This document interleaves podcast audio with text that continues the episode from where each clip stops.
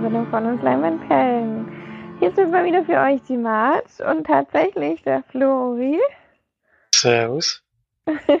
Nach langer Zeit können wir die Stimme mal wieder hören und ihr wieder lauschen im Podcast.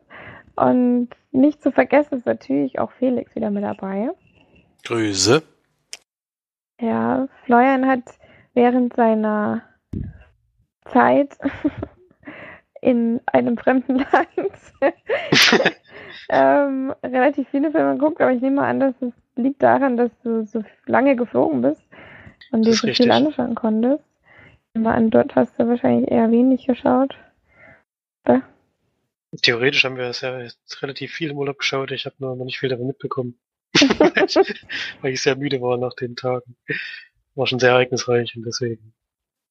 Ja, habe ich vor allem im Flugzeug vieles gesehen, was ich sprechen kann. Hm. Schön. naja, das ist aber schön, dass du wieder zurückgekommen bist auf jeden Fall. Da freuen wir uns sehr. Und dass du doch auch wieder im Podcast dabei bist. Ähm, müssen wir ja dann quasi machen. ja. Dann zur Diskussion, ja. Ich habe natürlich auch ein bisschen was gehört davon. Ne?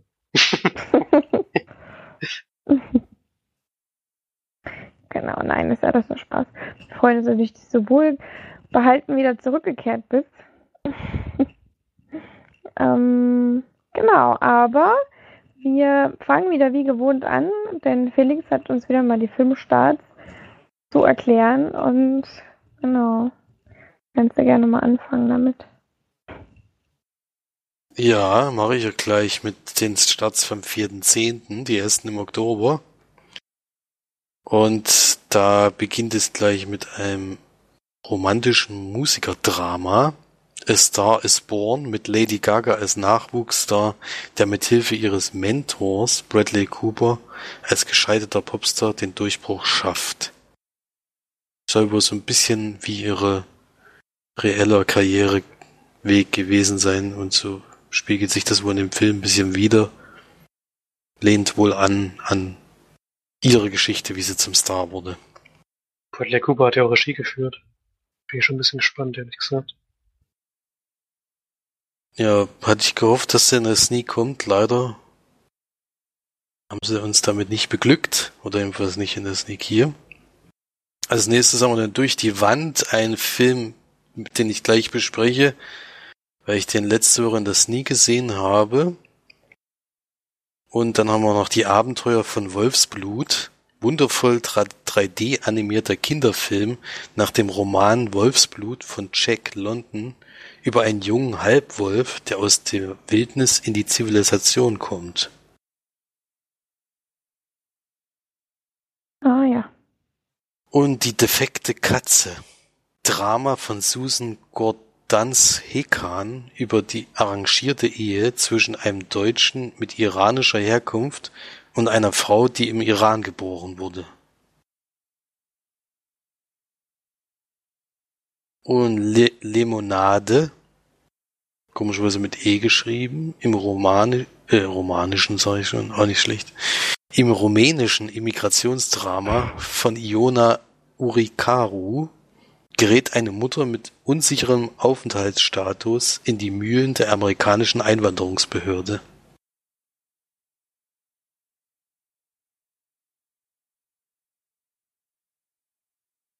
Haben wir dann noch einen Film? Ja, es gibt noch wahrscheinlich Digimon Adventure 3 Chapter 5. Coexistenz. Also, ich weiß, ich weiß nicht, wie viel Chapter dieses Digimon noch hat, aber es kommt noch ein paar. Im fünften und vorletzten, da steht sogar Teil der epischen Digimon Adventure 3 Reihe. Droht die digitale Welt endgültig die reale Welt zu verschlucken. Oh man, hm. das wird mega spannend, ey. Leider kenne ich die vier anderen Teile nicht.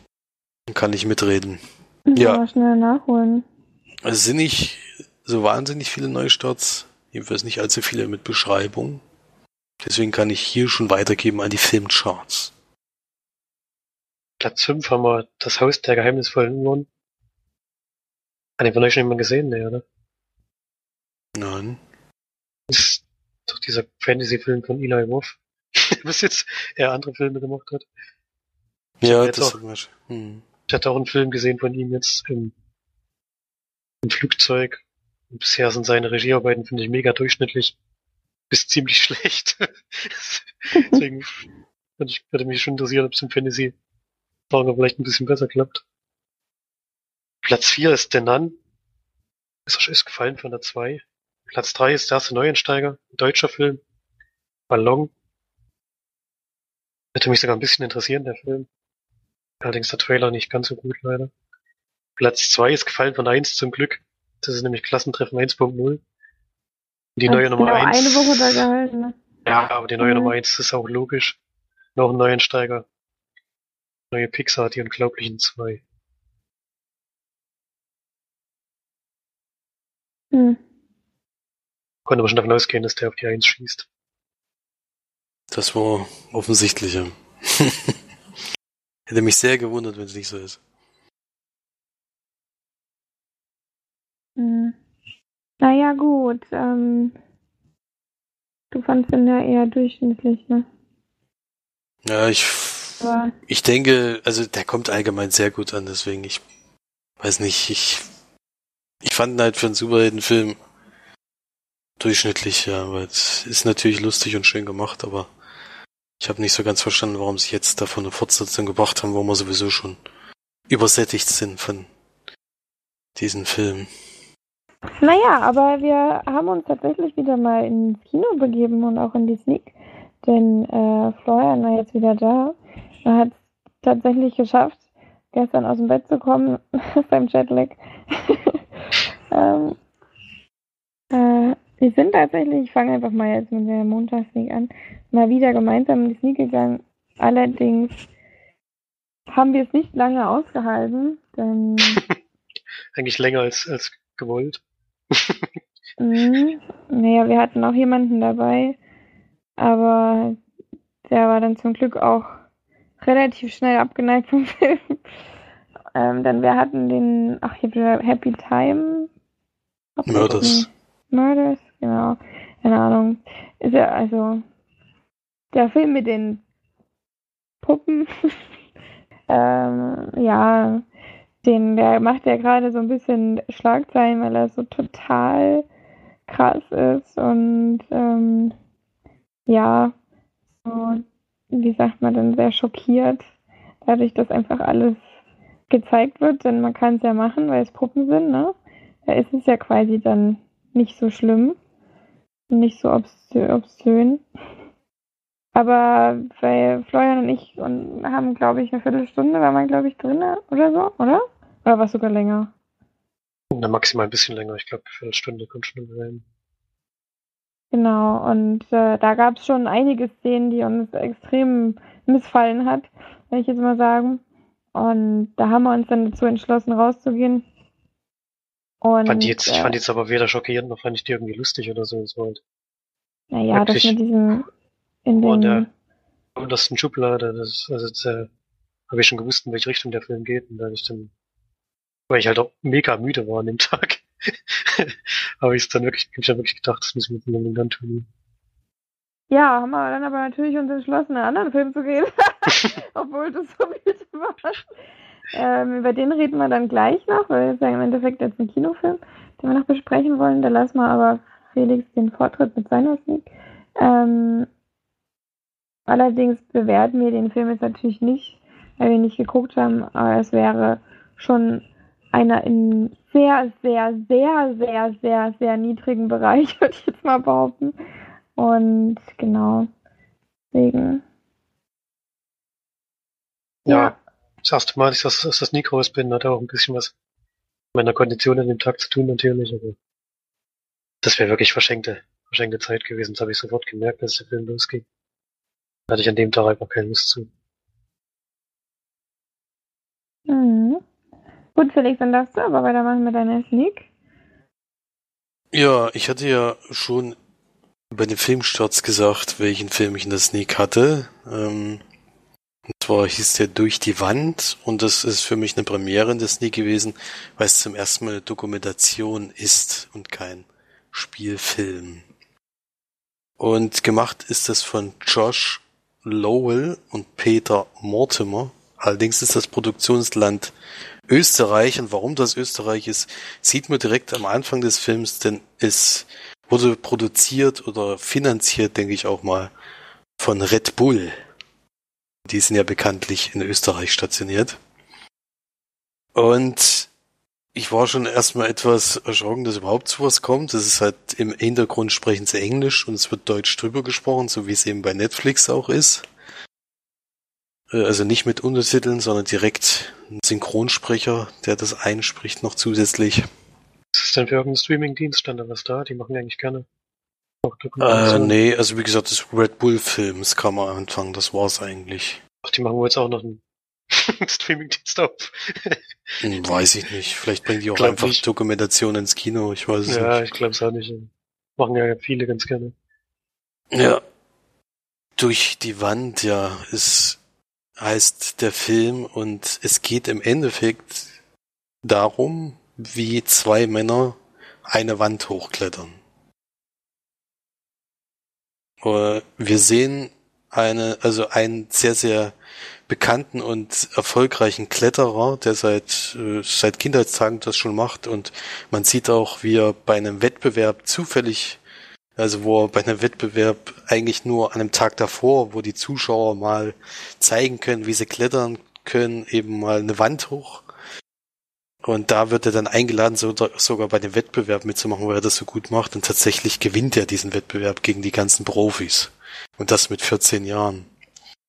Und den begleitet man dann so ein bisschen, der lernt dann auch eine junge Dame kennen, die die sich auch sehr mit Klettern beschäftigt und die rauben sich dann zusammen und verlieben sich auch und alles und machen dann riesige Klettertouren auch durch die Welt. Und da gibt's dann auch ein außergewöhnliches Ereignis, was ich jetzt noch nicht äh, erklären möchte, weil ich das natürlich nicht kannte. Aber das hat die sehr gezeichnet und da gab es auf jeden Fall großen Einfluss auch in deren Beziehung.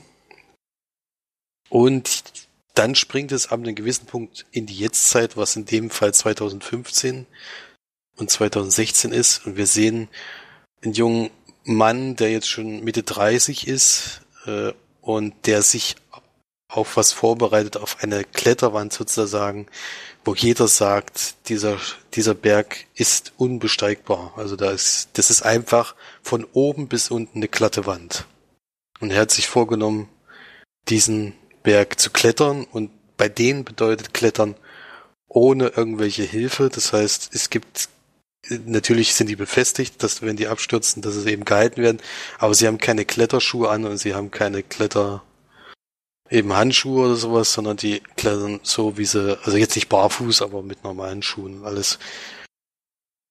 Und die es sind halt zwei, die sich immer abwechseln und die klettern tatsächlich, versuchen, diese Wand hochzuklettern.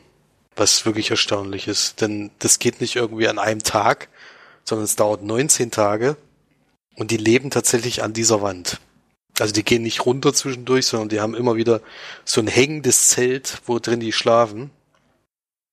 Und dann klettern die weiter und sowas.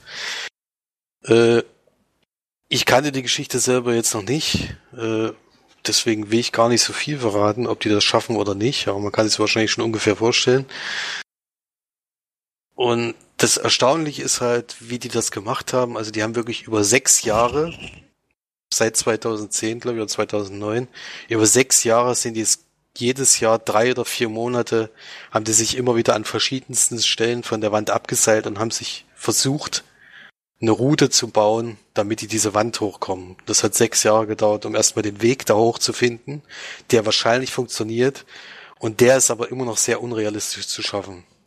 Selbst die Möglichkeit ist sehr gering, weil es sind mehrere Stellen, wo es einfach eine glatte Wand ist, wo es einfach nichts gibt, um sich festzuhalten. Eigentlich. Aber sie finden halt dann doch immer mal kleine Stellen, wo es vielleicht funktioniert. Und es gibt tatsächlich Stellen, wo es seit sechs Jahren die versuchen zu klettern, die schwierigste Stelle an diesem Berg, und die haben sie bis dahin noch nicht geschafft. Und versuchen das jetzt in diesen, in dieser Zeit eben da durchzukommen. Ja. Also ich kann es nicht anders sagen, wie es wie es wie es äh, mir eben gefallen hat, aber das war das war das Unglaublichste, was ich jemals gesehen habe bisher, also sportlich jedenfalls. Äh, wenn man da irgendwelche anderen Leute sieht, die, keine Ahnung, Tennis äh, gut können oder was weiß ich gut können, aber was die beiden da schaffen oder machen, ist einfach unbegreiflich. Also wenn man, die beschreiben das dann so, dass die an dieser Kletterwand drüber klettern und sie siehst einfach, an was die sich festhalten, weil die Kamera wirklich direkt drauf fällt und du kannst, das geht eigentlich nicht. Du stehst echt da und denkst, wie kann der dieses Körpergewicht an einem Finger an der ganz spitzen Kante festhalten? Und die sagen sogar, dass diese Haltegriffe, die sie dort im Endeffekt gefunden haben, das ist wie eine Rasierklinge, an der du dich festhältst. Weil die so spitz sind und so, so lang gezogen. Also einfach unbegreiflich, wie die das da machen. Wie akribisch die da über Jahre hinweg dran gearbeitet haben. Und das ist, also es ist unglaublich, das mit anzugucken. Äh, du sitzt da echt die ganze Zeit da und bist völlig baff. Du denkst, das kann einfach nicht möglich sein, was die da machen. Äh, hat mich sehr beeindruckt, muss ich sagen. Ähm, ich finde ja solche sportlichen Sachen, die motivieren einen auch immer selber, äh, noch ein bisschen mehr zu machen oder was weiß ich jetzt natürlich nicht in die Richtung, weil Klettern dann doch hat mich noch nie so richtig interessiert, aber nach diesem Film muss ich sagen, ist wirklich, also für mich äh, war das sehr eindrucksvoll, was ich da zu sehen bekommen habe. Und würde den da auf jeden Fall empfehlen. Es gibt nicht, ist natürlich nicht alles perfekt an dieser Dokumentation. Also ich finde dieser zweite Teil, wo es wirklich darum geht, wie sie diese Wand über Jahre eben äh, probiert haben und wo man eben wirklich Tag für Tag sieht, wie die ein Pitch nach dem anderen, so werden die da genannt, sind glaube ich 35 Pitches und ein Pitch ist ungefähr 50 bis 100 Meter. Und da versuchen seit halt jeden Tag ein bis zwei zu schaffen. Also es ist, es ist unglaublich. Das, das, also sowas habe ich noch nie gesehen. Und das kann ich nur empfehlen, sich mal anzugucken, weil das lässt einen schon ziemlich baff zurück.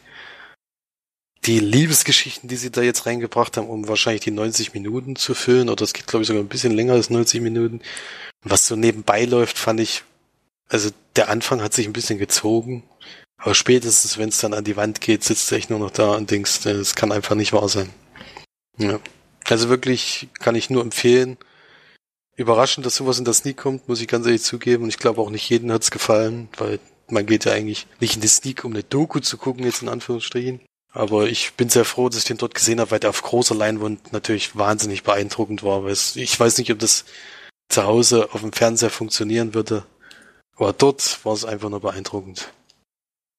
Ja, deswegen für mich eine klare Empfehlung. Ich weiß nicht, Dokus haben wir bis jetzt noch nie Punkte gegeben, glaube ich, weil es irgendwie schwierig ist, sowas zu bewerten, aber also so acht bis neun Punkte wären das dann schon in der Richtung, wenn ich das sagen würde. Das ist wirklich ganz toll und würde ich euch beiden auf jeden Fall empfehlen, mal zu gucken. Okay. Jetzt bei deiner Beschreibung ja relativ uninteressant. Ist auch, denkt man auch, wie gesagt, also das ist, ich hätte auch nicht gedacht, dass das wirklich so, also ich fand es halt sehr spannend schon alleine, wenn diese, äh, wenn die, wenn die beiden halt so den nächsten Pitch, wie sie es da eben nennen, in Angriff nehmen und du denkst einfach nur, jetzt wird's noch, und dann die Schwierigkeiten, wo dann auch die ganzen Kletterer der Welt da noch zu, zu Wort kommen und sagen, das, was die da machen, ist eigentlich unmöglich. Das ist eigentlich völlig, äh, völlig gestört. dass die es überhaupt probieren, was eigentlich unmöglich ist. Und ja, wie akribisch halt Menschen an so einem Traum arbeiten und im Endeffekt ist es eine Wand hochzuklettern, ist den ihr, den ihr Traum gewesen und das ist wirklich, also ich fand es beeindruckend, ja. Mhm.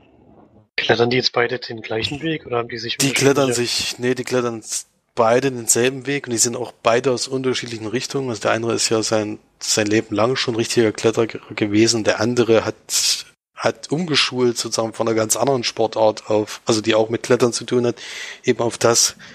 Und das ist halt auch krass, wie die da. Ich meine, die leben da, die leben da echt ewig lang in diesem Berg und da, die hängen da im Endeffekt an einem Seil mit einem Zelt. Und das ist dann auch so, dass die einfach mal sagen, gut, wir machen jetzt mal zwei Tage Pause, weil die Hände wehtun oder was weiß ich irgendwas. Und dann hängen die da zwei Tage rum. Die mhm. gehen halt mhm. von diesem Berg nicht runter, weil es nicht als geschafft zählt, wenn du zwischendurch mal absetzt. Ja. Also es ist Aha. wirklich. Komische Typen. Ja, es ist schon, wie gesagt, es ist, man muss schon Begeisterung dafür haben, um das eben zu machen, aber sich das mal anzugucken, ist schon, fand ich schon toll. Red Bull Mhm. macht ja gerne immer mal so äh, Sponsoring für so Neben Nebensportarten, die nicht so bekannt sind. Haben die denn da jetzt auch irgendwie gesponsert oder so? Oder die müssen ja die sechs Jahre irgendwie finanziert haben. Also das, Das da jetzt wird jetzt probiert nicht- haben. Effektiv da genannt. Also sie gehen auf jeden Fall beiden normalen Jobs nach in diesen und haben sich halt immer im Jahr drei Monate freigenommen für diese für diese Aktion. Inwiefern die da gesponsert wurden, habe ich keine Ahnung. Sind auch nicht in Red Bull Klamotten. Also das ist, ist zum Glück, ich habe erst gedacht, ah, du eine Red Bull gesponsert, dann trinken die jetzt wahrscheinlich alle fünf Minuten Red Bull oder so. also ich habe, glaube ich, kein dann einziges, Dann natürlich einzige. Werbung in diesem Film gesehen von Red Bull, außer am Anfang das Emblem, dass die das eben produziert haben. Sonst habe ich, also wenn, dann habe ich es übersehen, aber es war auf jeden Fall dann sehr unauffällig. Zählt ja auch nicht mehr als Klettern, wenn man Red Bull trinkt. Nee, dann fliegt man ja angeblich, ja, das stimmt. Ja, nee, das war unauffällig oder gar nicht, eins von beiden. Und ich denke auch, dass die dann erst dazugestoßen sind, dass die gar nicht die ganze Zeit dabei waren, weil ja relativ viele Kamerafahrten sehen eigentlich eher aus wie jetzt und das früher war alles selbst gefilmt oder selbst gedrehte Sachen oder ich weiß es nicht. Also, ja. Nee, muss man mal machen. Muss man mal sich mal angucken, sowas. Das ist schon erstaunlich.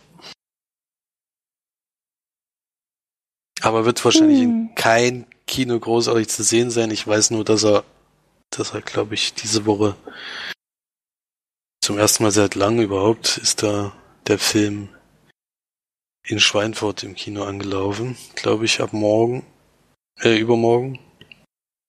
Da könnte man den gucken. Aber ansonsten wird es wahrscheinlich wieder sehr schwierig. Ich fand das im Kino, fand ich es halt noch ein bisschen erstaunlicher. Ich weiß nicht, ob das zu Hause auch so rüberkommt. Jo, Ja, gut, so, viel, so viel zu meiner Sneak. genau. Machen wir mal weiter mit dem Kinofilm, den wir gesehen haben. Den hat allerdings Felix schon mal besprochen, deswegen können wir es relativ kurz haben. Denn der Sneak-Film von Felix kam dann gestern uns quasi zugute. Und wir haben den statt dieser Puppengeschichte da ähm, haben wir uns Mile, äh, 22 Miles angeschaut. Oder 22 Meilen. Keine Ahnung, wie der in Deutsch heißt. Mit Mark Wahlberg und noch diversen anderen Schauspielern. Florian hat den Anfang relativ wenig mitbekommen. ähm, ein, zwei Mal musste ich ihn tatsächlich wecken. Das lag aber nicht, Doch, das lag aber nicht am Film, das möchte ich schon gleich schon mal vorwegnehmen. Ja, vor allem, weil der Anfang ja gerade spannend war. Da ging es ja ordentlich zur Sache schon. Naja, die Beschreibung vom Film kann man, glaube ich, relativ kurz halten. Mark Wahlberg ist in so einer Spezialeinheit für die amerikanische, ja, ist im Endeffekt dann quasi die amerikanische Botschaft oder auch Regierung natürlich, weil die nämlich in Südostasien ähm, im Laufe des Films dann stationiert sind und dort einen Auftrag bekommen, eine Quelle, die quasi Informationen hat, die sehr, sehr wichtig sind. Was genau, kann man ja dann im Endeffekt im Film erfahren, ähm, ja, besitzt und die nicht freigibt, bis diese Quelle sozusagen äh, an ein Flugzeug überliefert wird, was ihm ja aus dem Land bringt, äh, rein nach Amerika sozusagen. Genau, und ja, Mark Wahlberg ist quasi Der Weg zum Flughafen sind halt die die 22 22 Meilen. Meilen, genau, genau. Und Mark Wahlberg ist quasi da in so einer Spezialeinheit, übernimmt das dann und ja, dann versuchen die quasi die Quelle zum Flugzeug zu bringen. Das ist allerdings nicht ganz so einfach, weil sich einige böse Menschen, also die böse scheinen, ähm, quasi gegen ihn stellen. Ja. Genau. Ich glaube, mehr braucht man da gar nicht zu sagen. Es ist re relativ ereignisreicher Actionfilm, muss man echt mal sagen. Dafür, dass der knapp zwei Stunden geht, passiert da wirklich sehr, sehr viel. Also es wird relativ wenig gequatscht, muss man mal sagen. Also es fängt am Anfang relativ intensiv an, dann gibt es so eine kleine, geht so ein bisschen runter und dann kommt quasi diese, diese Rettungsaktion oder diese Überlieferungsgeschichte. und da passiert auch einiges. Und ähm, man hat relativ wenig Zeit, um mal durchzuatmen, was aber wirklich sehr gut ist, weil die Action auch teilweise wirklich sehr gelungen ist in dem Film. Und vor allem ist es alles mal ein bisschen anders als in so einem 0815 Actionfilm, das muss man wirklich mal sagen. Also Mark Wahlberg ist jetzt auch nicht so dieser typische Charakter, den er sonst immer gerne spielt, also nicht so dieser ja bedingungslos tolle und gute, mega coole Action hält, sondern eher ein bisschen zwiespältig und auch jähzornig und nicht sehr sympathisch, würde ich jetzt mal sagen. Ähm, das war mal eine gelungene Abwechslung auf jeden Fall, aber das liegt eigentlich auch so mit am Film, weil das ja alles so ein bisschen ja anders gemacht ist, sage ich jetzt einfach mal ein bisschen von der Geschichte auch nicht ganz so vorhersehbar ist sonst. Ja, und es war mal wirklich eine interessante und schöne Abwechslung und ich bin auch ganz froh, dass ich den im Kino gesehen habe, weil er, glaube ich, zu Hause nicht ganz so toll wirkt. Aber war eine super ähm, Alternative zu dem katastrophalen Sneak-Film. Und ich war da wirklich positiv überrascht. Also ich hätte nicht gedacht, dass ich ähm, mit dem Ganzen mich so anfreunden werde. Wie viel hast du damals gegeben, Felix? Äh, sieben von zehn, glaube ich. Mhm. Ja, ich war vor allem von dem Ende, wie gesagt, positiv überrascht. Was mich dann ein bisschen gestört hat, ist eben, dass man ja jetzt doch das ein Anfang von einer Reihe sein soll. Ja, also das Ende ist wahnsinnig abrupt. Ähm. Wird das auf jeden Fall. Muss man auch sagen, man denkt dann so, hä, das ist jetzt okay. Das dann merkt man dann eben, dass es dann eben. Mega Cliffhanger sozusagen am Ende. Fast wie bei einer Serie. Na, man hätte es schon auch so stehen lassen können, aber. Es hätte mich eigentlich gefreut, ehrlich gesagt, wenn sie es einfach so stehen gelassen haben, hätten, dann wäre sozusagen, hätte ich besser gefunden, als wenn das jetzt sozusagen da nochmal weitergeführt wird. Ja, das wäre aber sehr untypisch für eine Hollywood-Produktion mit Mark Wahlberg. Die sowas einfach hätten stehen lassen, ne? Ja. Ja, was sagt denn Flori? Der hat ja ungefähr 50% des Films mitgekriegt. naja, ganz so schlimm war es nicht. Marge hat mich zum Glück immer schnell wieder geweckt, wenn ich mal weggenickt bin. ich habe am Anfang ein bisschen was verpasst auf jeden Fall in der Einführung. Aber ich habe schon mitgekriegt, wie der Film aufgebaut ist. Die einzigen ruhigen Szenen sind nämlich so, wenn Mark Wahlberg äh, was Morph erzählt. Die Geschichte wird nämlich von irgendeiner Untersuchung des der ganzen Sache nacherzählt. Er sitzt anscheinend vor irgendeinem so Gremium. Sieht man aber, glaube ich, im Film gar nicht, oder? Oder habe ich das verpasst? Aber kommt es immer nur so mit, dadurch, dass er halt Morph erzählt, was, was so alles passiert ist und wie es abgelaufen ist und es gibt ja auch Stellen, die ein bisschen ungünstig gelaufen sind. da muss er sich natürlich auch so ein bisschen erklären, wie das passieren konnte und so. Ja, das sind so die ruhigen Szenen. Ansonsten ist halt von Action her, finde ich auch wirklich sehr gut gemacht. Äh, der Sound hat ziemlich reingehauen. das, fun das funktioniert natürlich vor allem aber Kino. scheinbar trotzdem schlafen dabei. ja, manchmal. ich war echt, ich war echt fertig. Ich glaube, den Puppenfilm hätte ich nachher komplett verschlafen, wir zu sitzen geblieben wären. Aber es hat mich nicht gestört. Hm. Ja, nee, ich, ich fand es auch sehr erfrischend, das Ganze. Ähm, fand, dass die Dame, die eine Dame von den vier nicht besonders gut gespielt hat. Also die war bestimmt die Dingskämpferin, oder die? Das ist die Martial, Martial Arts Kämpferin. Wo ich dann im Nachhinein erfahren habe, das ist eine Martial Arts Kämpferin. Also die muss es auch nicht können eigentlich. Die war wahrscheinlich nur dabei, weil sie eben. Also schauspielerisch war sie jetzt nicht überragend, aber. Kann halt ja. kämpfen. Kann gut kämpfen, genau. Welche war das? Die mit dem markanten Gesicht. Also die nicht aus Walking Dead. gab ja nur zwei Frauen da. Hm. Ja. Mhm. Ja, ich fand es auch ziemlich coolen Film auf jeden Fall. Wird mich Felix seiner Wertung anschließen. Allerdings habe ich, Ich was auch. verpasst. Deswegen. äh, bei mir ist noch mit Ja. Vorbehalt, unter Vorbehalt. Ja. Ich habe am Anfang ja nicht so richtig mitbekommen. Ja. Das war jetzt auch nicht so krass spektakulär am Anfang. Das Spektakuläre war schon dann in der Mitte des Films. Aber ich würde auch so 7 von 10 Leinwandperlen geben. Auf jeden Fall bin ich froh, dass wir gewechselt sind. Ich glaube, da habt ihr den besseren Film gesehen, definitiv. Das auf jeden Fall. Mhm. Naja, gut, dann kommen wir mal langsam zu den gesehenen Filmen. Wenn einen Kinofilm haben wir, oder? Felix, hast du noch mal einen Kino? Nein, nein. Okay, einen Kinofilm haben wir dann nicht nochmal, da Florian ja irgendwie 20 Filme hat. Ähm, da fängt er jetzt am besten mal an mit den Filmen, die er kurz besprechen kann. Machst jetzt einfach alle relativ schnell weg, würde ich sagen. Ja. Und dann können wir ja noch mit unseren Filmen. Genau, so machen. wir das. Ich habe einige Filme gesehen, die schon im Pod Podcast besprochen wurden. Wie gesagt, ich habe Flieger sehr viel gesehen. Wir hatten einen relativ kleinen Flieger. War halt auch äh, finanziell bedingt, haben wir uns halt für eine relativ günstige äh, Möglichkeit entschieden. Dadurch konnte man halt wirklich eigentlich fast gar nicht im Flieger schlafen. Was bei der Flugzeit ein bisschen schlecht war, aber das ging halt wirklich eigentlich nicht. Und deswegen habe ich eigentlich fast die komplette Zeit Filme geschaut.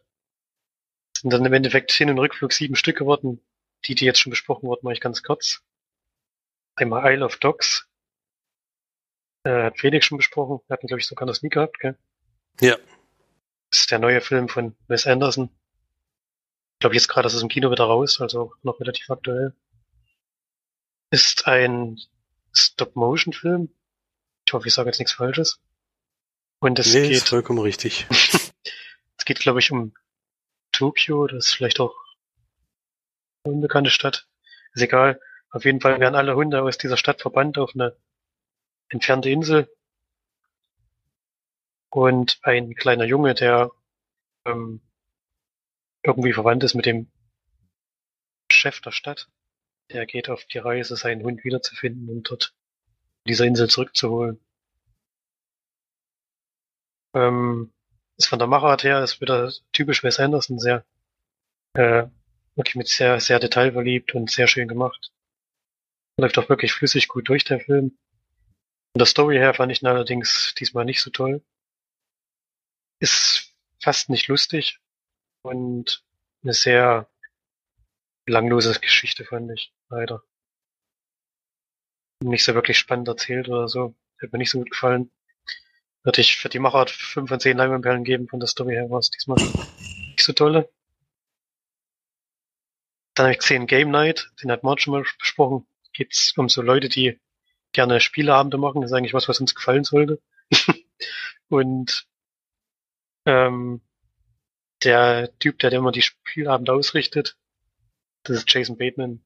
Der hat einen Bruder, mit dem er irgendwie ein Problem hat, weil der ihm immer überlegen ist und so. Und der Bruder macht dann so eine Spielenacht, in der angeblich einer entführt wird.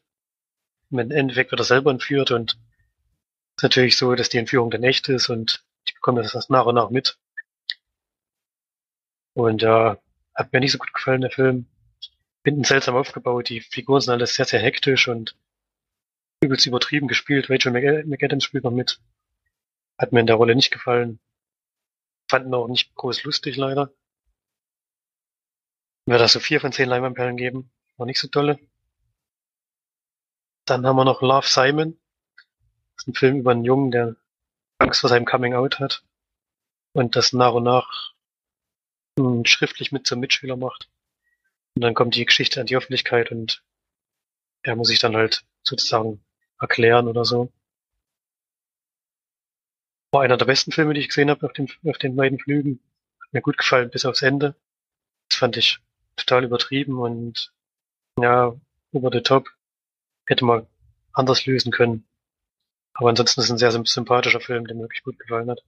Hat eine sehr schöne Habe ich Stimme. euch auch geguckt. Habe ich den nicht schon besprochen? Ich glaube schon, deswegen Ja. hab ich den jetzt damit reingenommen.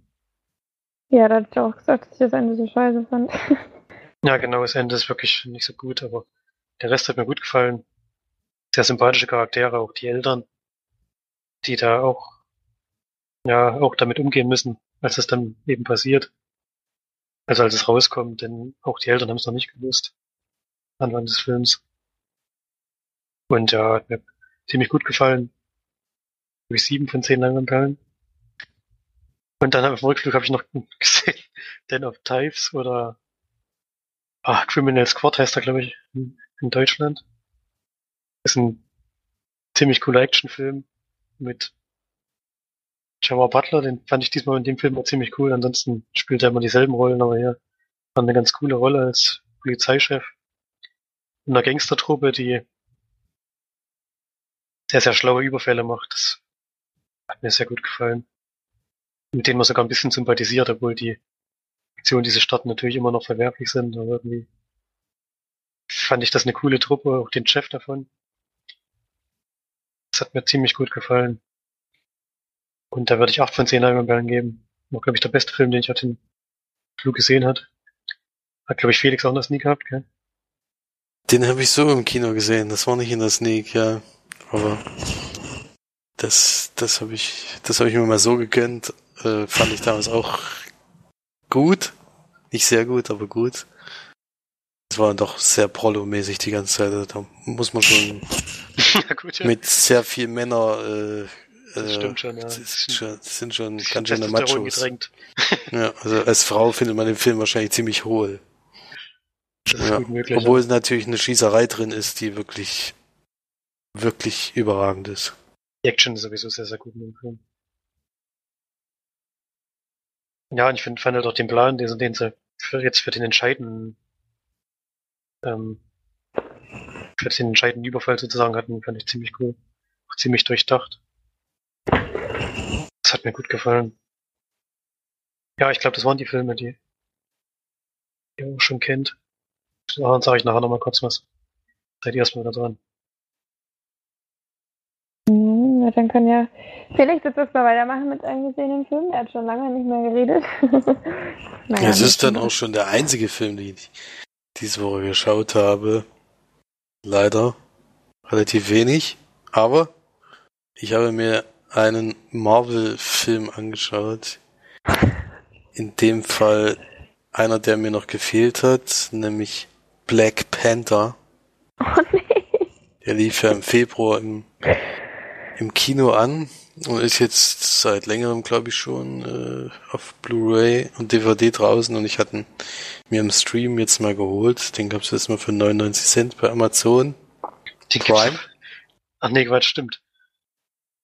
Es gibt im jetzt, ich dachte jetzt, den gibt's in Deutschland auch schon, nee, es gibt im englischen Netflix, beziehungsweise im kanadischen, wenn man es so sagen will, gibt schon so viele Filme, die es hier halt noch nicht gibt.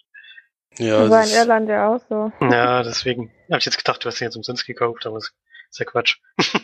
es sind auch Dort- dort 99 gab's den- Cent. Das wäre jetzt Ja. nicht so, dass ich da jetzt dran. Ein dramatischer, ein, ein dramatischer ich, ich will das Geld zurück, es gibt's bei Netflix umsonst. ja, nee, das ist jetzt nicht so dramatisch. Äh, zwei Stunden, zwei Minuten, oder nee, zwei Stunden, 14 Minuten, glaube ich sogar. Und es geht im Endeffekt um den jungen Mann, der in Civil War im dritten Teil der, jetzt will ich nichts Falsches sagen, ich glaube im dritten Teil der Captain America Reihe auftritt, einmal kurz. Da sieht man ja, wie der Vater von ihm bei einem Bombenattentat ums Leben kommt. Und das ist so der Anfang von Black Panther. Der wird dann eben zum König gekrönt und bei dieser Krönung kommt es dann zu Problemchen. Da sind eben mehrere Völker in diesem Wakanda, was im Endeffekt ein verstecktes Land in dem Land ist. Also die gelten als ein ganz äh, Afrikan armes afrikanisches Land. Und wie sich dann aber herausstellt, wenn man genau hinguckt, ist das ein technologisch sehr fortgeschrittenes Land, was sich einfach nur vor den anderen versteckt, damit kein anderer an diese Technologien von denen drankommen. Äh, die sind natürlich technisch immer noch viel besser als alle anderen auf der Welt, das ist klar. Und gleichzeitig äh, bekommt er aber so eine Art Superkraft auch durch so eine Blume. Die macht ihn zum Black Panther und er wird halt zum König von Wakanda am Anfang gekrönt, was eben mit einem spektakulären Kampf gegen jemand beginnt. Und der Bösewicht, den haben wir auch schon kennengelernt, ist, der heißt Kralle mit Nachnamen. Äh, der ist Im nämlich Film, im. Oder? Was? In echt oder im Film? nee, im Film.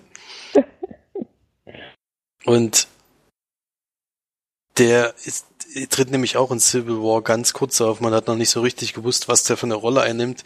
Jetzt weiß man, wer es ist und was der vorhat, denn es ist auch ein Bösewicht. Und der experimentiert oder der versucht eben dieses Mibranium oder wie sie das nennen, so ein ganz seltenes Metall, was im Endeffekt diesen wahnsinnigen Fortschritt gebracht hat, diese Technologien und alles, äh, die versucht er eben zu finden und ihn abzunehmen, um selber eben daraus Waffen zu bauen. Ja.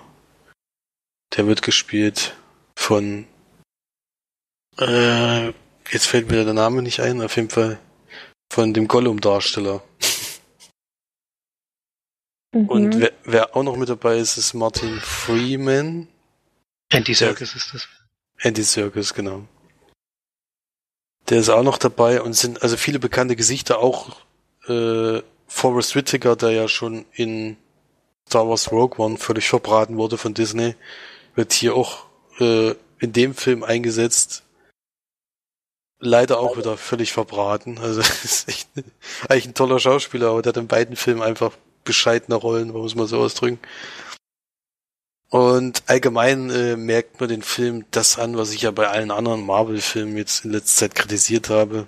Also auf Blu-ray ist es immer noch ein bisschen dramatischer, finde ich, als wenn man im Kino guckt, weil man dann doch äh, ein bisschen mehr Farbe und was weiß ich alles hat und und alles mögliche. Und ich in diesem Film sieht man einfach die CGI-Effekte extrem.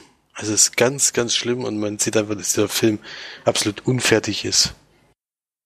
Und das ist schon das ist schon schwierig, dass ich jetzt noch äh, das nicht zu kritisieren. Äh, ist ja der erfolgreichste Film aller Zeiten oder geldmäßig wieder gewesen, wo ich keine Ahnung habe, warum, weil es ist dann doch sehr durchschnittlicher Actionfilm, der sicherlich gute Actionsequenzen hat, aber in allen Szenen, wo CGI oder Greenscreen äh, benutzt wurde, sieht's einfach also wirklich schlecht aus. Muss man ganz ehrlich sagen. Deswegen bin ich da schon sehr enttäuscht. Und es ist ja so eine Art Origin-Geschichte. Das gefällt mir bei Superhelden immer ganz gut, wenn, man, wenn die eingeführt werden. Aber es gibt da eigentlich keine Origin-Geschichte, weil es, er ist einfach von Anfang an schon die Person. Man kriegt nur mit eben, ja, das ist eben so braucht, dass der erste Sohn des Königs dann eben zum König gekrönt wird. Und dann ist er es halt einfach. Das ist eigentlich so die Anfangsgeschichte. Und im Endeffekt geht's nur darum, die Technologie zu stehlen für sich einzusetzen. Das ist das Einzige. Ja. Keine Ahnung. Ein weiterer Marvel-Film, der wirklich, den man eigentlich nicht braucht. Tut mir ein bisschen leid eigentlich für die ganzen Superhelden, die dann wirklich jetzt alle ihren eigenen Film bekommen und eigentlich fast alle nichts zu erzählen haben. Funktioniert in Comics vielleicht, aber jetzt in Filmen merkt man, dass das eben so nur noch da gemacht wird, um eben noch ein bisschen mehr Geld rauszuholen. Es funktioniert ja. Also man kann ja nicht mal sagen, ja, die sind nicht erfolgreich oder sowas und das hört irgendwann auf, sondern es wird weiterhin so gemacht. Äh, und es gab schon lange nicht mehr, also seit, ich glaube, Spider-Man Homecoming, der letztes Jahr im Sommer war, der mir immer wieder gut gefallen hat, aber so zwischendrin ist das wirklich relativ viel Durchschnitt. Und so ist der Film leider auch. Sogar ein bisschen unter Durchschnitt für mich und gibt da vier von zehn Leinwandperlen.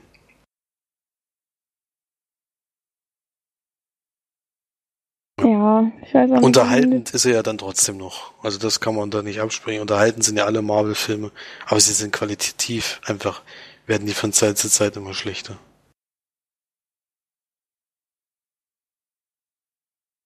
Was soll man dazu noch sagen? ja, nee, muss man, muss man nicht viel dazu sagen. Ich gucke halt, also wie gesagt, zum Abschalten und abends mal was reingucken ist das schon gerade so noch möglich, aber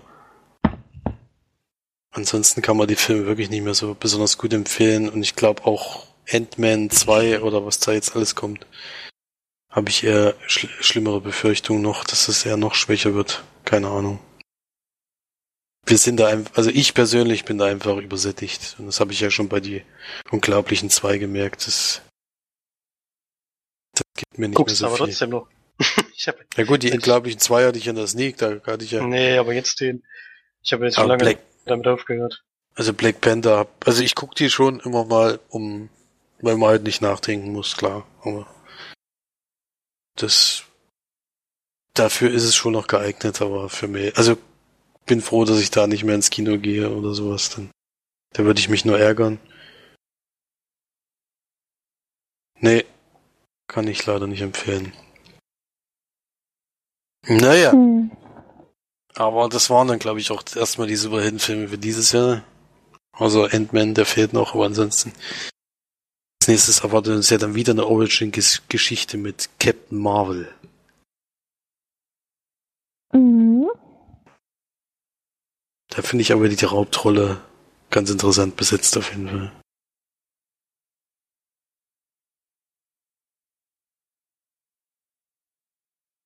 Okay, dann machen wir mal weiter. Den Film, den ich letzte Mal eigentlich besprechen wollte schon, ähm, äh, werde ich jetzt heute nochmal besprechen. Und zwar habe ich mit unseren Eltern quasi einen Film angeschaut, den unsere Mutti bei Arte oder so irgendwo aufgenommen hat und den gerne mit uns gucken wollte. Und zwar heißt der Mr. May und das Flüstern der Ewigkeit, beziehungsweise im Original Still Life. Den hatte ich dann auch gleich Florian empfohlen, weil ich wirklich denke, dass der ihm sehr gut gefallen könnte. Bei Felix weiß ich es nicht genau, weil er doch ein ziemlich, ja, ist schon ein Drama, würde ich sagen. Und auch es, er hat einfach eine ganz besondere Art, äh, wie er erzählt wird. Ist ja ein bisschen ruhiger und vor allem auch, ähm, wie er gedreht ist, ist er auch ein bisschen anders, würde ich jetzt mal sagen. Also ich würde auf jeden Fall Florian ans Herz legen, weil Felix vielleicht schon da vorbehalten. aber erstmal, worum es da überhaupt geht. Es ist ein britisch-italienischer Film, aber auch nur, weil der, nehme ich mal an, weil der Regisseur italienisch ist, nämlich Uberto Pasolini. Der hat auch Sachen gemacht wie, ich glaube, ganz oder gar nicht. Ähm, und sowas. Ja, die anderen vielleicht mal gehört. Und bei dem Film geht es jetzt darum, dass wir John May kennenlernen. Der wird gespielt von Eddie Mars Marson oder so. Den äh, kennt man auch vom Gesicht, der auf jeden Fall ist ein britischer Schauspieler, den man schon mehrfach gesehen hat. Und John May hat einfach eine sehr ungewöhnliche Arbeit, denn seine Arbeit besteht darin, dass er ähm, quasi bei verstorbenen Personen, die keine Hinterbliebenen haben, ähm, sich darum kümmert, also um die Beerdigung kümmert, sich um ja das Ganze drumherum kümmert, ähm, aber gleichzeitig auch noch versucht, jemanden ausfindig zu machen, der eventuell vielleicht ähm, ja zur Beerdigung kommen könnte oder ja eben Angehörige, dass sie quasi nicht alleine beerdigt werden und nur er anwesend ist, sondern ähm, eben noch jemand kommen kann. Das ist ihm sehr wichtig. Er ist selber eine ziemlich ja introvertierte Person und sehr akkurat und korrekt. Also ein total liebenswürdiger Charakter eigentlich, aber eben sehr besonders. Mm. Und hat eben auch so ein paar Eigenschaften, die vielleicht auch ja sozial nicht so gut ankommen oder so. Und deswegen hat er selber, also hat selber keine Familie und kaum Freunde und Personen in seinem Leben. Und dann beschäftigt er sich natürlich auch mit dem Gedanken, wie das mal sein wird, wenn er eventuell mal stirbt, aber dann im Endeffekt genauso endet wie die, weil es ist schon ziemlich hart, das zu sehen. Also es gibt ja wirklich, dass Leute, die eben keine Familie haben oder Familie, die sich eben nicht um die Person mehr kümmern wollen oder die eben auseinandergegangen sind und dadurch ja die Verstorbenen eben wirklich dann niemand zur Beerdigung kommt und auch dann kein Grabstein bekommt, sondern in so einem, ja, entweder einfach nur als Urne begraben werden ohne Grabstein oder ja, dann in so ein, ja nicht Massengrab, aber wo halt mehrere in ein Grab reinkommen sozusagen. Und das zu sehen ist schon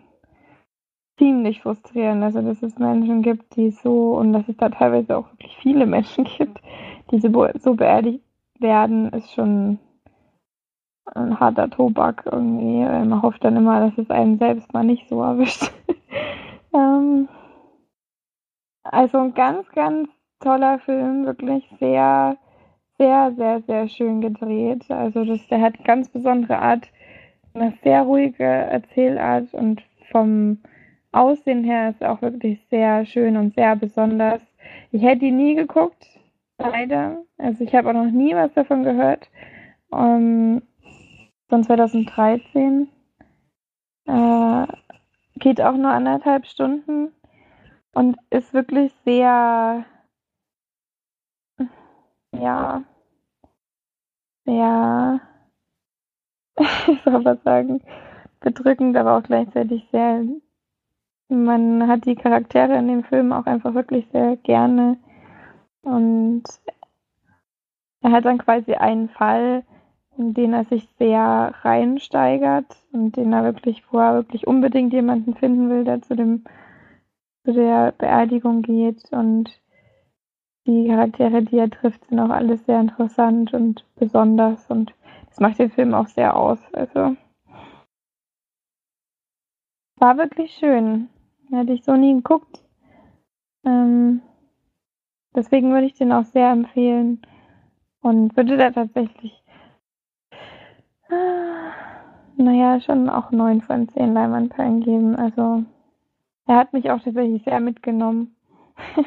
Aber ich bin da auch, ja, das kennen meine Brüder ja schon sehr von mir. Das wird so ein Charakter, der so besonders ist und der es mich so ein bisschen, ja, immer einfach so nehmen will und mit ihm rausgehen will in die Welt, um ihm das zu zeigen, was da eigentlich so los ist.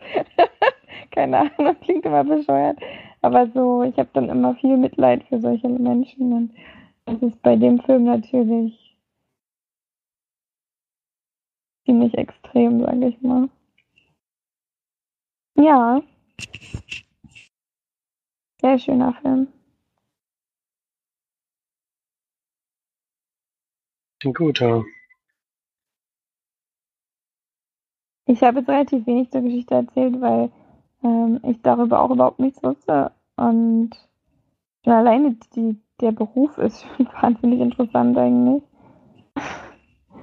Und da muss auch sagen, dass der Hauptdarsteller Eddie Marsan oder wie er heißt, Marsan, ähm, da perfekt reinpasst und der einfach auch vom, vom Äußerlichen und von seiner Art her wahnsinnig gut in diese Rolle reinpasst. Und es ist so ein ganz korrekter, akkurater Typ und sieht man ihm auch total an und er spielt das wirklich fantastisch, ist er perfekt besetzt.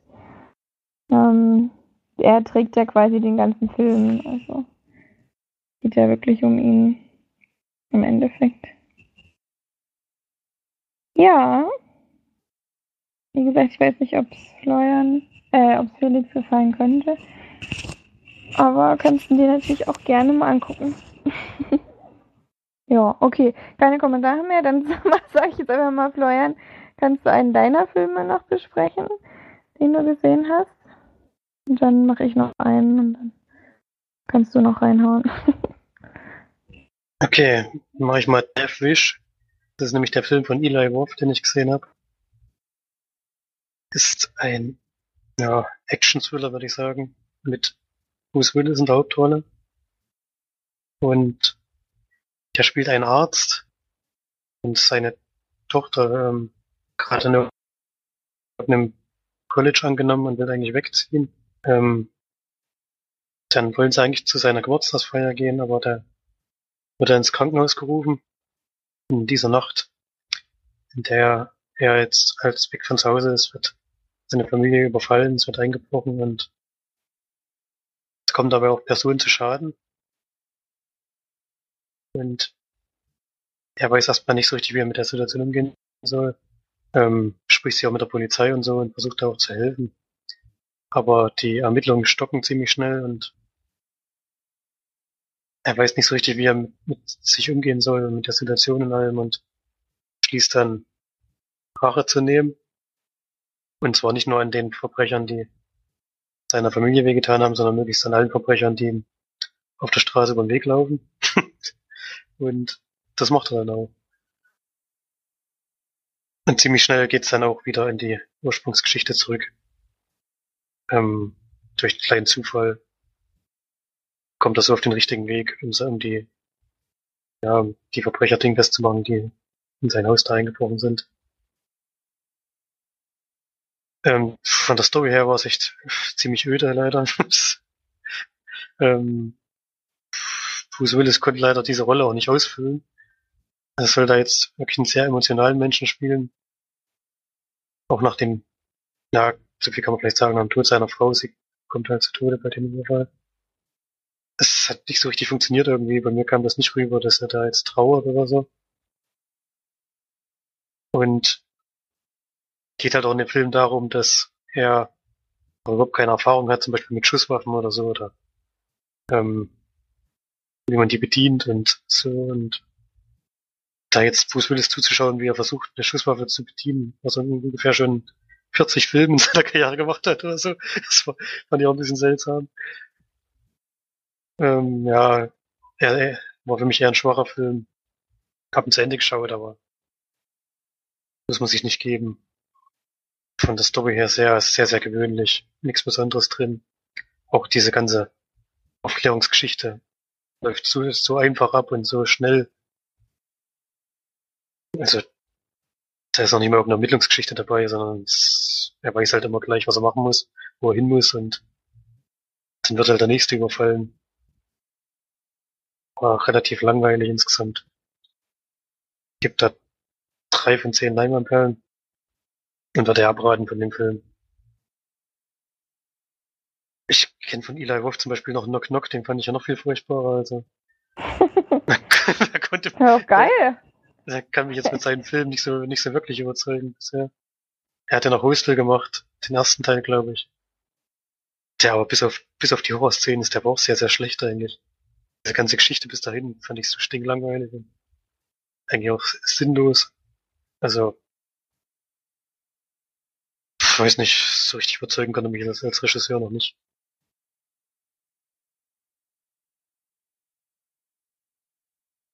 Ist eigentlich Felix noch da, oder? Ja. Okay. okay.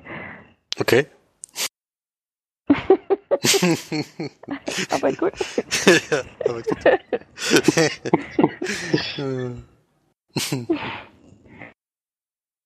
so kurz bevor wir in den Podcast gestartet sind, habe ich mir noch einen Film angeschaut. Und zwar ein Disney-Film von 2016. Ähm, Vajana habe ich mir angeschaut. Den hat ja Felix auch schon geguckt. Deswegen halte ich mich relativ kurz. Ähm, in der Erklärung, wir haben quasi eine Insel im Südpazifik, wo ein junges Mädchen aufwächst, ähm, die quasi auch die Tochter des Häuptlings ist, sage ich jetzt mal, der dort wohnt oder die dort leben. Und sie wächst quasi so auf, dass ja ihr beigebracht wird, dass sie immer nur auf der Insel sein soll, sich ja nicht aufs Wasser rauswagen. Ähm, irgendwann wächst sie dann aber ist jetzt dann sie größer und sie zieht immer mehr hinaus ins Meer. Und ja, dann. Oh Gott, da wollte ich mir so gern. dann wird ihr quasi eine Geschichte oder eine Legende erzählt, der ähm, ihrer Vorfahren oder auch ähm, wie die Welt quasi entstanden ist, würde ich jetzt mal fast sagen. Es gibt nämlich eine Göttin, die die Natur oder die Mutter Natur quasi ist. Und deren Herz wurde gestohlen und im Meer versenkt wird, ja.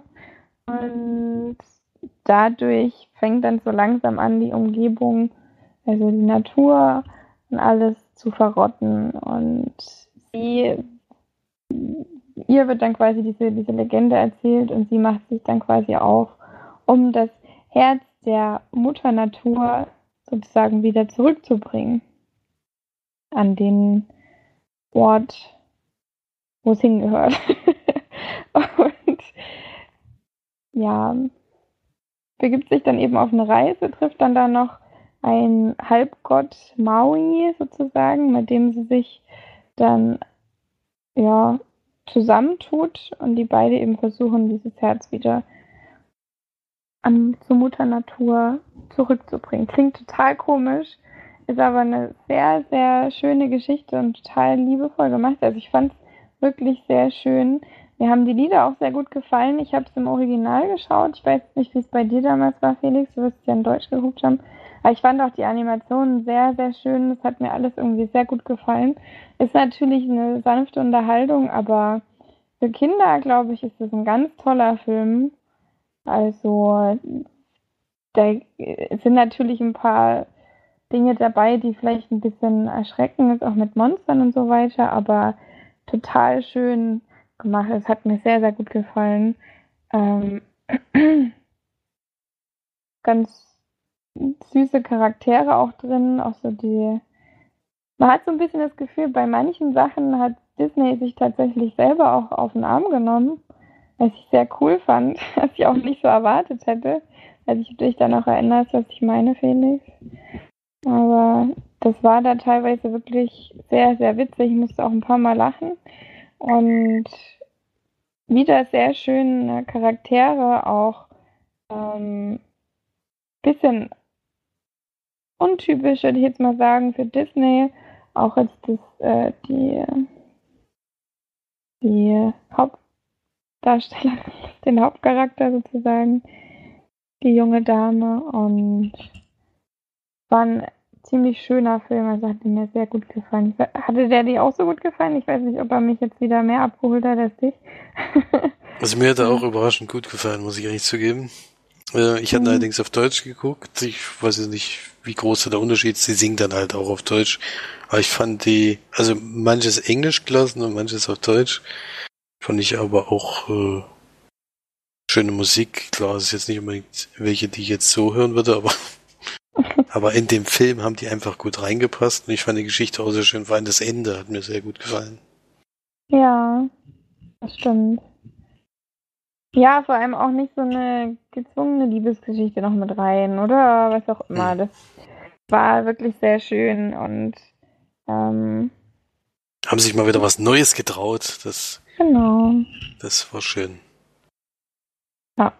Und das ist für mich tatsächlich auch ein 8 von 10 Leinwandperlenfilm.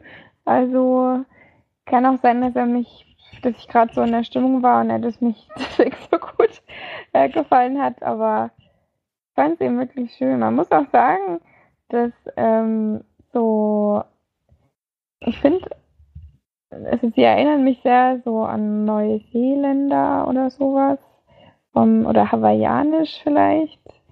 Aber ich glaube eher, weiß gar nicht.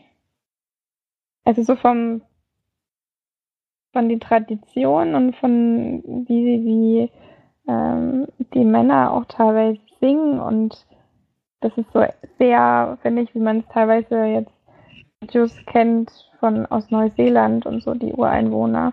Und das finde ich total schön, dass sie eben diese, das ist ja teilweise ein bisschen animalisch, würde ich jetzt mal sagen. Ach, das klingt total negativ, aber ähm, so diese traditionellen ähm, Rufe oder, oder, oder Tänze, die man so aus Neuseeland kennt. Ich weiß nicht, ob ihr da Videos kennt.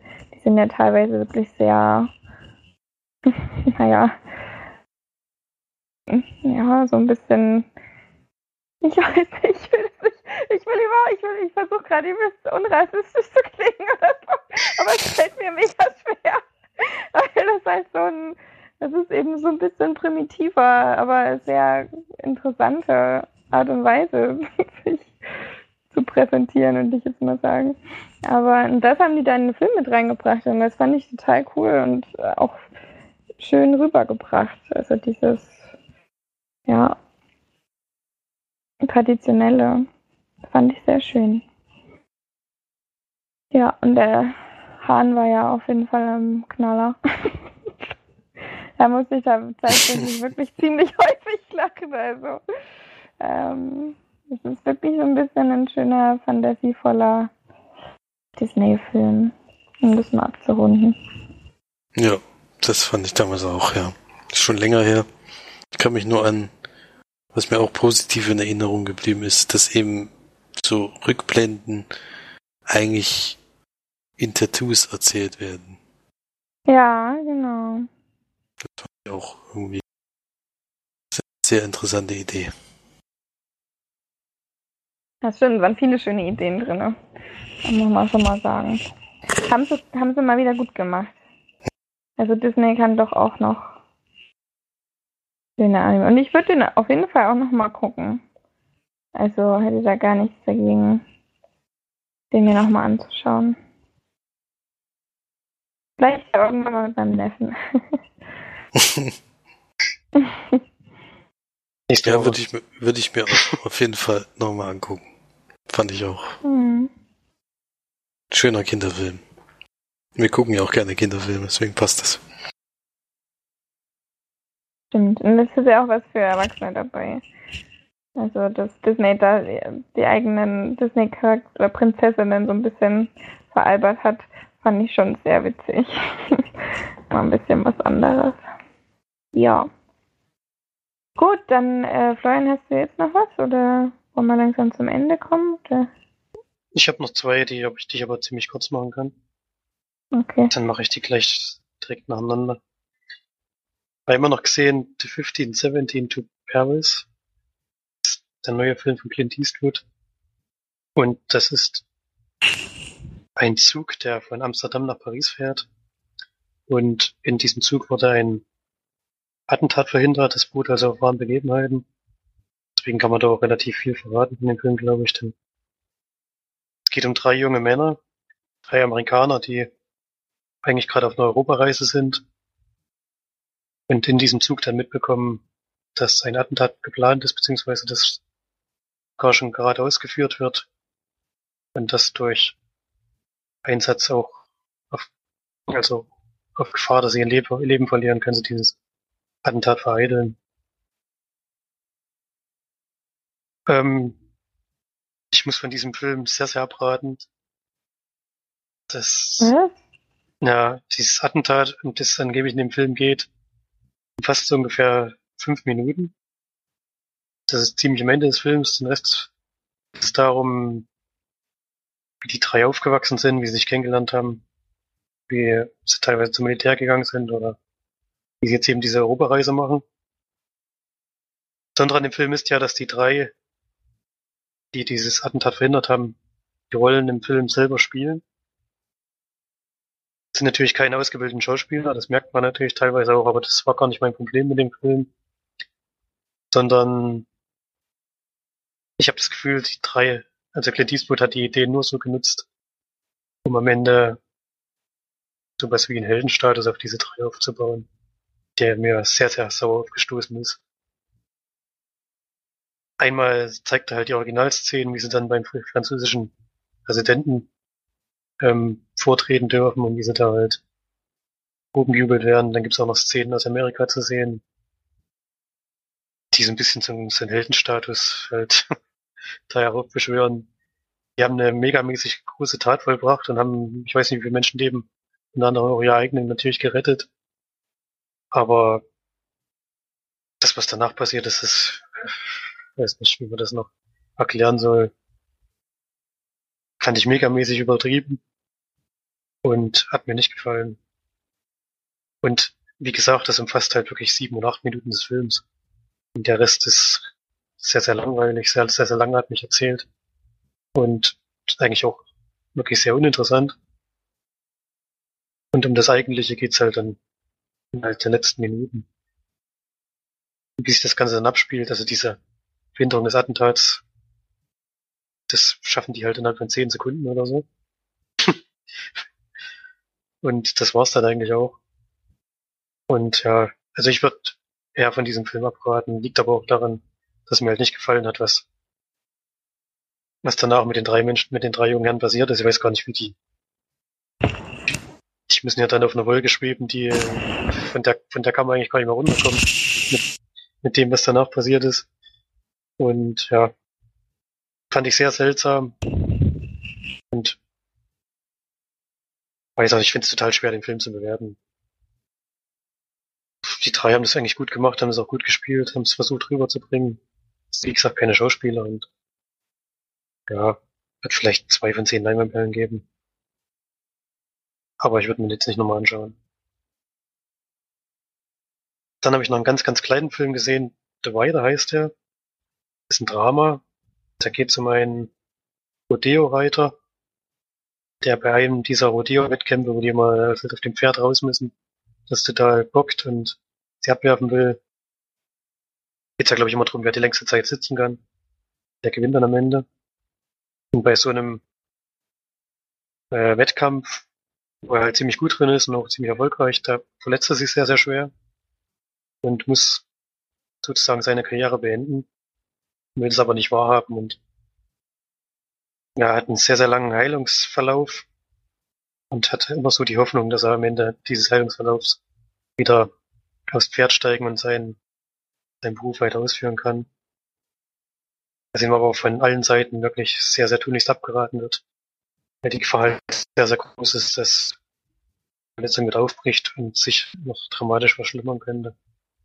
Er muss dann halt die Entscheidung treffen, kann ich meinen Traum aufgeben oder riskiere ich dann mein Leben oder so.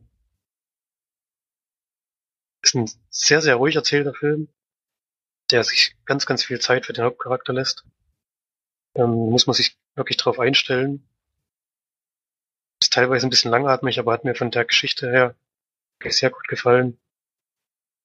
In der Erzählweise geht noch um seine Familie, er hat einen ziemlich schwierigen Vater. Und, äh, ich glaube, ein bisschen, also leicht, leicht geistig behinderte Schwester. Die wird sehr, sehr gut gespielt, finde ich, und sehr eindrücklich, wie, wie die beiden dadurch zusammengeschweißt werden und was sie auch für eine Bedeutung für ihn hat.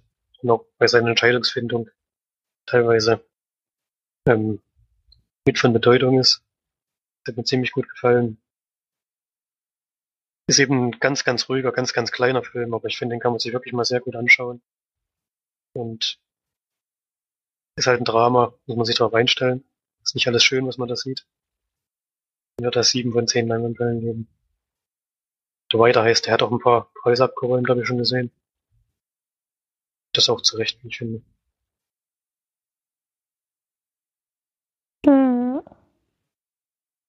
Der ist es ja auch selber, ne? Aber das hat sie jetzt, glaube ich, schon gesagt. Was? Der Schauspieler ist der, dem das Ach so, nee, das, nee, das wusste ich nicht. Ja. Das ist sozusagen dieselbe Person. Okay. Ja, dann spielt es er wirklich sehr, sehr gut.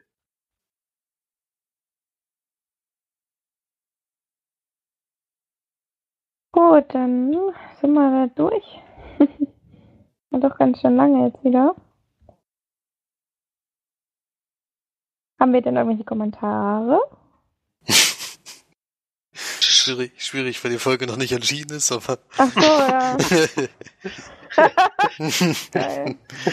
Genau, dann können wir jetzt gleich mal sagen, dass ähm, die letzte Folge wahrscheinlich relativ spät beziehungsweise relativ eng an der neuen Folge dran äh, öf öffentlich gestellt wird. Denn manchmal ist es halt so, man findet nicht ganz so viel Zeit. Ähm, deswegen muss man auch ein bisschen Geduld haben als Zuhörer, ne? Aber nächste Woche wird es dann bestimmt wieder besser. Dann habt ihr jetzt halt mal zwei Folgen relativ direkt hintereinander, die ihr gleich durchsuchten könnt und dann binge hören sozusagen. Binge hören, ja. Binge-Perlen. Vor allem zwei Folgen, zu denen man massig Kommentare schreiben kann. Da sollte ja Genau. genug, genug Stoff dabei sein jetzt. Also wir wollen mindestens 20 Kommentare, wie glücklich ihr seid, dass Florence wieder da ist. Und ja, da reicht, reichen zwei.